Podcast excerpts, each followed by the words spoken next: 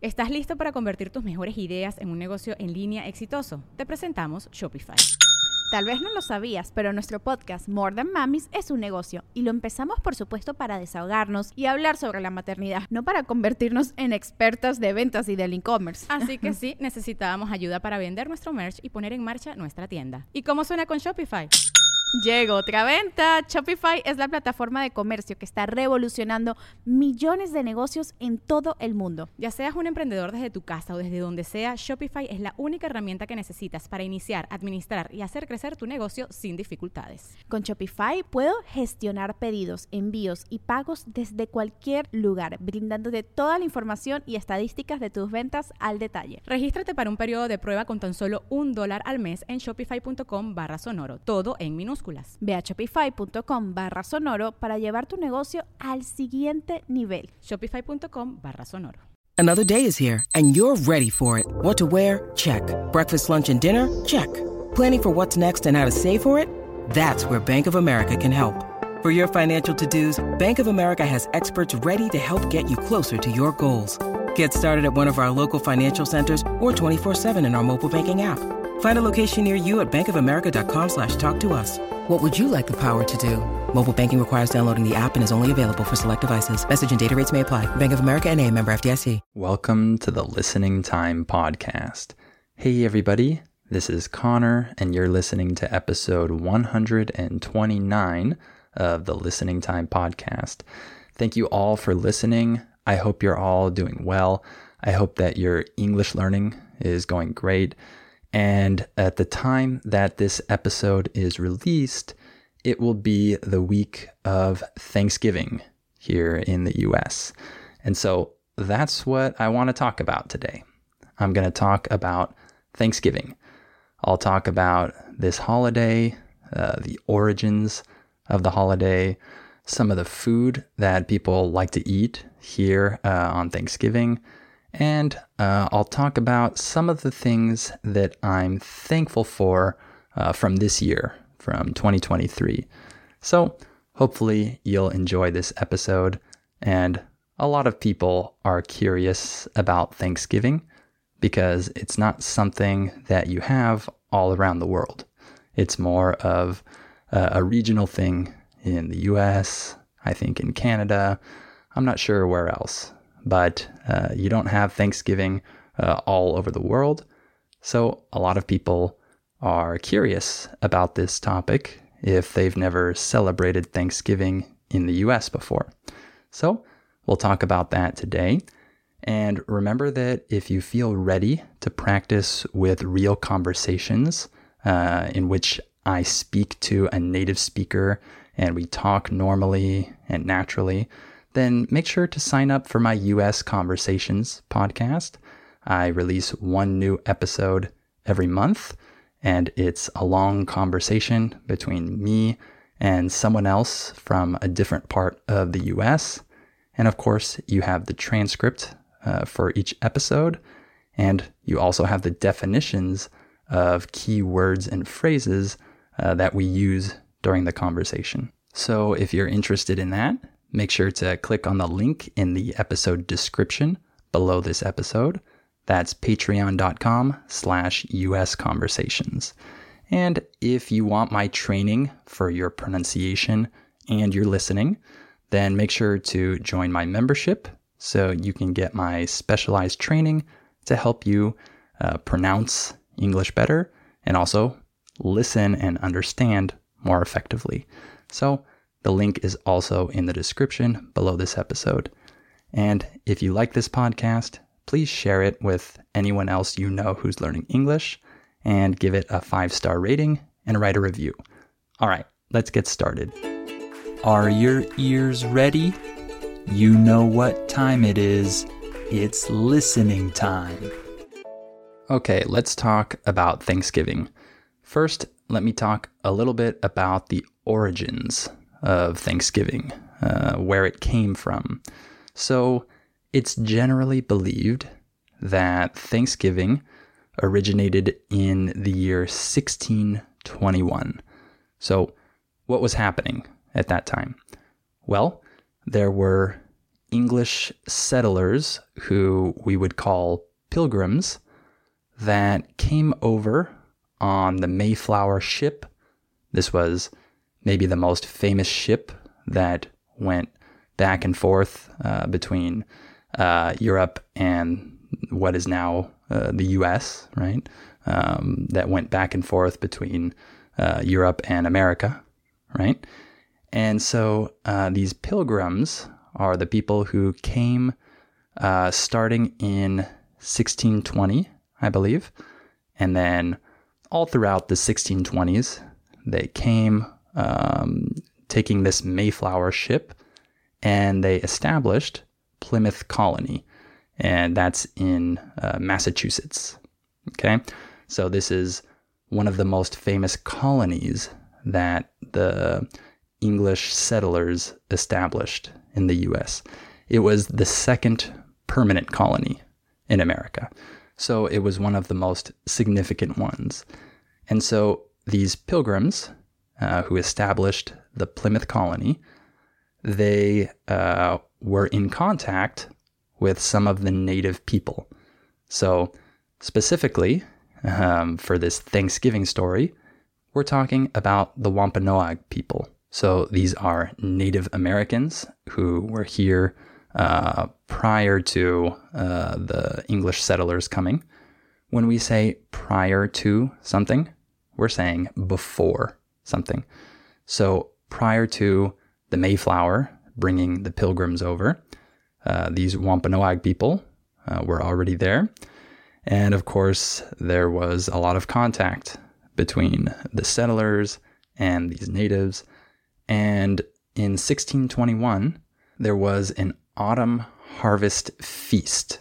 So, uh, autumn referring to the season, of course, and the harvest referring to um, the crops that you grow uh, on your land, and then you uh, harvest them, and then you can eat them uh, and use them in different ways. That's the harvest part. And then a feast. A feast just refers to a big meal that you have uh, with multiple people, right? So they had an autumn harvest feast um, with the Pilgrims and the Wampanoag people. And so that is what most people believe uh, to be the first Thanksgiving meal was that meal, that feast that they shared. I don't know if this is accurate, and I think that no one can say 100% for sure if this is accurate, but I think that that's what is generally considered to be true. So that's a little bit about the first Thanksgiving. So now, what is Thanksgiving about? Because at that time it was an autumn feast and it was between two different groups of people, right? Um, and there was some significance to that that the natives were eating with the settlers and sharing this meal together. Nowadays, that's not uh, the thing that most people think about when they think about Thanksgiving. Now, Thanksgiving is generally thought of to be a day where you get together with your family, you eat an amazing meal, and you show gratitude for the things that you have. When we say that you show gratitude, we're saying that you express the fact that you're thankful for things. So that's more or less what people think about today when they think about Thanksgiving. And I want to mention that Thanksgiving is not the most important holiday in the US, in my opinion. So I get this question all the time, or I hear people say this all the time uh, from other countries that I talk to. They say, uh, Thanksgiving seems like the most important holiday in the US. Uh, they'll have this assumption. And I would definitely disagree with this. I would say that Christmas is by far the most important holiday. Thanksgiving might be number two for a lot of people, um, but it's not number one for most people. So, for example, I went many years without celebrating Thanksgiving because I didn't live near my family, and I didn't come back home for Thanksgiving. And it was sad, but it wasn't um, a huge deal. I wasn't completely depressed that I wasn't celebrating Thanksgiving. However, when I uh, was not home for Christmas, I had to celebrate Christmas with someone, with some people, because I can't imagine not celebrating Christmas one year. However, I can uh, imagine not celebrating Thanksgiving because I didn't celebrate it for almost a decade. So um, it's not as important as Christmas, in my opinion, but it's an important holiday. Look, Bumble knows you're exhausted by dating. All the must not take yourself too seriously and 6 1 since that matters. And what do I even say other than hey? well, that's why they're introducing an all new Bumble with exciting features to make compatibility easier, starting the chat better, and dating safer. They've changed, so you don't have to. Download the new Bumble now. Your brain needs support, and new Olly Brainy Chews are a delightful way to take care of your cognitive health. Made with scientifically backed ingredients like Thai ginger, L-theanine, and caffeine, Brainy Chews support healthy brain function and help you find your focus, stay chill, or get energized. Be kind to your mind and get these nootropic chews at olly.com. That's O L L Y.com. These statements have not been evaluated by the Food and Drug Administration. This product is not intended to diagnose, treat, cure, or prevent any disease. Okay, now let me talk a little bit about some of the food that we eat on Thanksgiving. So, the meal that we have on this holiday is similar to the meal that we have on Christmas.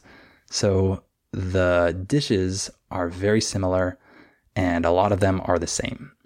The biggest difference is that Thanksgiving is famous for turkey. And uh, this is kind of the protagonist of the meal for many families, right? This is the main character, let's say. Um, for Christmas, some people eat turkey. That's true. However, I think that it's more common to eat ham on Christmas. And this is one of my favorite things uh, during the Christmas meal is eating ham. So I associate ham with Christmas and turkey with Thanksgiving. However, the side dishes are very similar and a lot of them are the same. So I just refer to all of this as holiday food in the US. And this is one of the best things about celebrating these holidays in the US uh, compared to maybe uh, celebrating Christmas in other countries, because the US has a lot of food that is uh, meant for these holidays. So there is a lot of food that's specifically linked to these holidays. And I know you have this in other countries as well. However, in my experience, talking to students from different countries and living in Mexico for many years, there usually isn't as much specific holiday food that you only eat during this season, during the Thanksgiving or Christmas season. Whereas in the US, there are a lot of dishes where if you just say the name of the dish, immediately people think of Christmas or they think of Thanksgiving. So that was one of my complaints when I celebrated Christmas in Mexico is I felt that uh, there was some holiday food, but not nearly as much as in the US because a lot of the holiday food that we ate in Mexico is food that you might also eat during other parts of the year. There are some things that are definitely associated with Christmas. However, in my experience, uh, not as much as um, the holiday food in the US. So, for example, if you think of uh, the Christmas ham, uh, if you see the sight of that ham that's sliced uh, in thin slices, you automatically think of Christmas. Or if you see a turkey coming out of the oven, then you automatically think of Thanksgiving. And there are other dishes like this as well. For example, stuffing. So this is kind of a wet bread pudding, uh, I guess you could call it, that traditionally was stuffed inside the turkey uh, to cook with the turkey. However, you don't need to do that.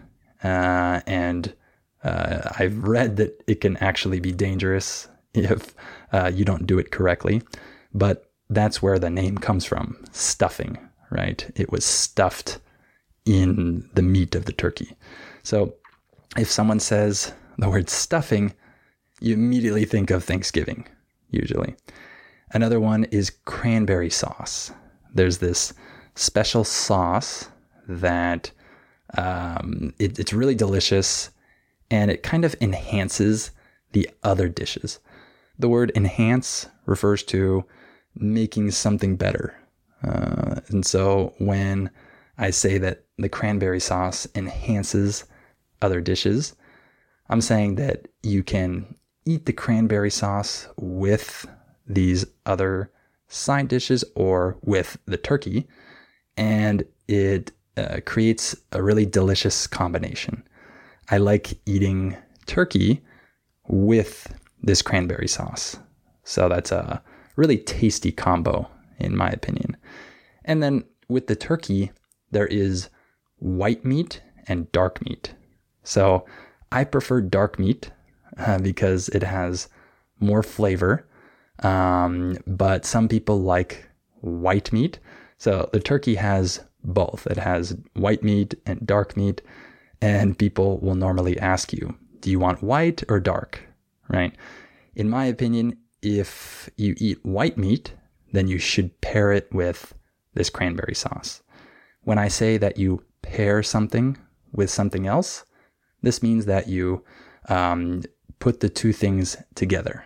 So I think that the white meat can be a little bit dry and without a lot of flavor. So I like to pair it with the cranberry sauce, and this enhances the uh, experience, the, the flavor of the turkey. So, cranberry sauce is another one that people will immediately associate with Thanksgiving, usually. And another one could be sweet potato casserole. This is one of my favorite dishes because it's not a dessert. However, it's sweet. So it's kind of an interesting side dish where you have these sweet potatoes, which are in general sweet, right? Um, and then you can also put things like uh, brown sugar or marshmallows or things like that um, that can make it even sweeter. Uh, if you don't know what a marshmallow is, this is that white, uh, soft food that you usually roast over a fire when you're camping. This is a marshmallow. So some people add marshmallows to this sweet potato casserole, and it's really delicious. I've never had a bad sweet potato casserole. It's kind of hard to go wrong with this dish. So that's another one where if you say that, people immediately think of Thanksgiving or Christmas. And one other one that I like is green bean casserole. So this is another casserole that you bake in the oven and uh, it's with green beans and other things. Usually, this is uh, associated with holidays, with Thanksgiving and Christmas. So that's another one. And then there are other dishes that we can have uh, at other times during the year, but they're also very um, uh, related to these two holidays. So, for example, um, mashed potatoes and gravy. You can eat that anytime throughout the year. However, um, it's hard for me to imagine a Thanksgiving meal without mashed potatoes and without gravy. So that's one that's not uh, just particular to Thanksgiving. However, I can't imagine Thanksgiving without it. And there are other things like dinner rolls. Uh, a roll in this context refers to uh, a piece of bread it's usually really fluffy on the inside. It's soft and delicious. Uh, you add butter to it. Um, it's really good. My mouth is watering just thinking about it. By the way, when we say that your mouth is watering, we're saying that you are salivating. Your uh, mouth is producing saliva because you're imagining eating something. We say your mouth is watering. Mom deserves the best, and there's no better place to shop for Mother's Day than Whole Foods Market. They're your destination for unbeatable savings, from premium gifts to show-stopping flowers and irresistible desserts. Start by saving 33% with Prime on all body care and candles. Then get a 15-stem bunch of tulips for just $9.99 each with Prime. Round out Mom's menu with festive rosé, irresistible berry chantilly cake, and more special treats. Come celebrate Mother's Day at Whole Foods Market. This episode is brought to you by Reese's Peanut Butter Cups. In breaking news, leading scientists worldwide are conducting experiments to determine if Reese's Peanut Butter Cups are the perfect combination of peanut butter and chocolate. However, it appears the study was inconclusive, as the scientists couldn't help but eat all the Reese's. Because when you want something sweet, you can't do better than Reese's. Find Reese's now at a store near you. And one of the most popular desserts uh, that we eat during Thanksgiving is pie. Things like pumpkin pie, pecan pie, apple pie. We have tons of different pies. Um, that's one of my favorite desserts uh, that we eat during Thanksgiving. And there are many other uh, dishes that are associated with Thanksgiving or with Christmas. Um, those are just a handful uh, of them and uh, some of my favorites. And now I want to talk a little bit about what I'm thankful for this year. Because on Thanksgiving, it's good to express gratitude. It's good to say what you're thankful for and to reflect on these blessings that you have in your life. So, there are many things that I thank God for this year uh, that uh, I just really appreciate. Uh, one of the things that comes to mind is uh, the end of my wife's immigration process. So, uh, at the very end of last year, we finished uh, the immigration process for my wife. And this year is the year that uh, we have established ourselves um, in the US, me being a citizen and she being a resident. So we had been waiting for that process to end for so long. Uh, we constantly thought about the immigration process, and it was often stressful to have to um, wait and go through the next step in the process, and then wait, and then have to uh, travel for an interview and do all of these different things. And we hated that feeling of not being sure where we were going to live in the future and just being in this process. And so when she finally finished the process and we moved up here, uh, this was a huge relief for us. The word relief refers to that feeling that you get when um, you were feeling bad and then now that's gone away. You feel relief. So this year is our first year uh, living in the US legally, and we can start to establish ourselves here. And I'm extremely thankful that we got through that process and that uh, we're now living here.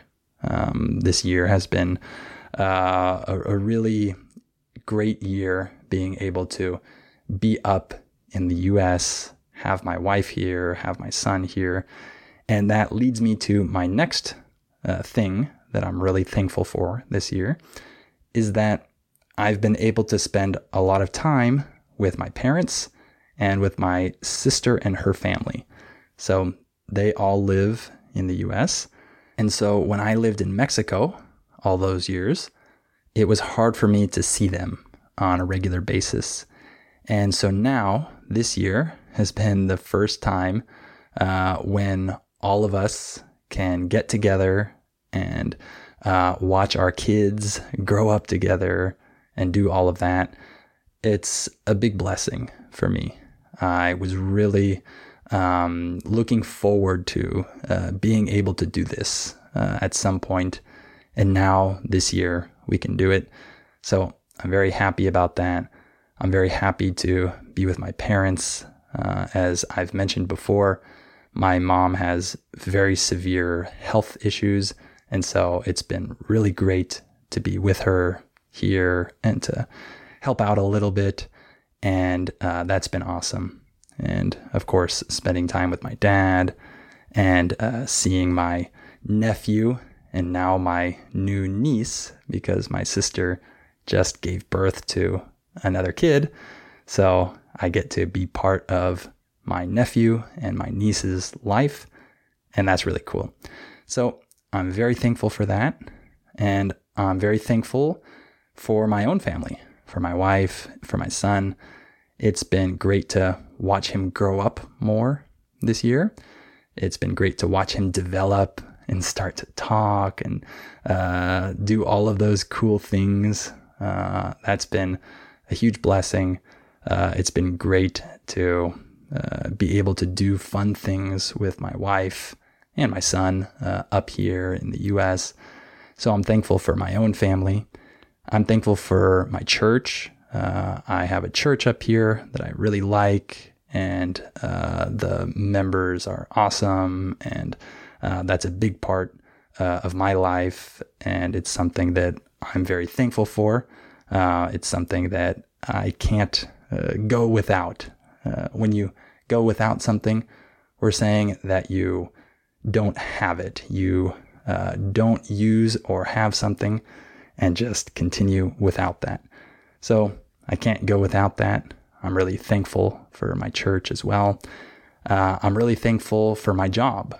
So I've been able to reach a lot of people with this content, and I've received uh, many, many messages uh, from people thanking me for uh, helping them and providing this content that's been useful for their listening practice. And of course, my membership, which has uh, helped a lot of people start to um, understand the sounds of English and understand native speakers better and pronounce things better. So I'm very thankful that I've been able to develop uh, this, uh, my career, and be able to help a lot of people with this free content and also the paid content. And uh, it's really cool to have a job like that where you're helping multiple people. Um, it's great to help one person, but it's uh, even cooler, in my opinion, to help more than one person. So I've been really thankful for that, that I still have this uh, job, this activity that I can live on. And um, that's been a big blessing. And one other thing that I'm really thankful for this year is my audience, all of you. Uh, as I already mentioned, I receive a lot of messages from you. I can't respond to all of them, unfortunately, because they come at me from different angles, some from different social media uh, platforms, and I'm not the best person at um, viewing all my messages. And you've probably seen that by now that I'm not the most connected person on social media or whatever. However, I want to thank all of you, uh, those of you that uh, send me messages, and just all of you for listening, um, for helping me do what I do. Um, the fact that I have listeners from all over the world um, is really cool. It motivates me to continue doing this. And uh, of course, for those of you that uh, are members of my membership, uh, I really appreciate your support. And for those of you that have signed up for my new podcast, I really appreciate you as well. So I'm thankful for all of you. I'm thankful for my audience. Uh, I wanted to say that here uh, because it's important for me to express that, especially uh, during this episode about Thanksgiving. So thank you all again. Um, and I'm thankful for many more things as well, but those were just uh, a few that I wanted to mention. All right, well, that's it for today. I hope that this episode was interesting for you. I hope that if you're in the US or Canada or wherever and you're celebrating Thanksgiving this week, that you have a great Thanksgiving with your family or your friends. And uh, I hope that you can reflect on some of the things that you're thankful for as well. And remember that if you need more help, uh, if you need my specialized training to understand uh, native speakers better or to pronounce uh, more correctly, then make sure to join my membership and you'll get my specialized training. And if you're ready for real conversations, if you want to practice with real English between native speakers, then make sure to sign up for my US Conversations podcast. And you'll get a new conversation every month with the transcript and with the definitions of keywords. So the link to that is down below. That's patreon.com slash US conversations. And if you like this podcast, I'd really appreciate it if you could share it with different people you know who are learning English. And please give it a five star rating and write a review if you can. All right, thank you so much for listening to this episode, and I'll talk to you on the next episode of Listening Time. Before we continue, let me tell you about our sponsor, Rosetta Stone. As you all know, learning a language is challenging. Well, Rosetta Stone is a great tool that can help you with this challenge so you can improve your English or learn any of the other 25 languages that it offers. Rosetta Stone has helped millions of people learn foreign languages over the last 30 years. The idea behind Rosetta Stone is to provide you with a more natural and intuitive language learning method compared to other types of courses. Instead of focusing on tests, drills, or boring memorization, Rosetta Stone helps you develop your language skills naturally using interesting stories, dialogues, and visuals. In this way, you'll learn the language a little more like a child learns their first language, not just by memorizing things, but through engaging exposure to the language. Rosetta Stone is also convenient to use because of the flexibility of its lessons. They're full of helpful content, but they're also pretty short and you can do them whenever you have the time. This will help you work them into your schedule more easily. And one other cool feature that Rosetta Stone has is its speech recognition tool called TruAccent. It can detect the differences between your pronunciation and a native speaker's pronunciation, so it can give you feedback on how you're pronouncing words and help you improve. As you can see, Rosetta Stone is a language learning tool with a ton of value. Don't put off learning that language. There's no better time than right now to get started. For a very limited time, Listening Time listeners can get Rosetta Stone's lifetime membership for 50% off. That's 50% off unlimited access to 25 language courses for the rest of your life. Redeem your 50% off at rosettastone.com slash listening time today. ¿Quieres regalar más que flores este Día de las Madres? The Home Depot te da una idea. Pasa más tiempo con mamá plantando flores coloridas, con macetas y tierra de primera calidad para realzar su jardín. Así sentirá que es su día todos los días. Llévate tierra para macetas Bigoro por solo $8.97 y crece plantas fuertes y saludables dentro y fuera de casa. Recoge en tienda y sigue cultivando más momentos con mamá en The Home Depot. Haces más, logras más. Más detalles en homedepot.com diagonal delivery.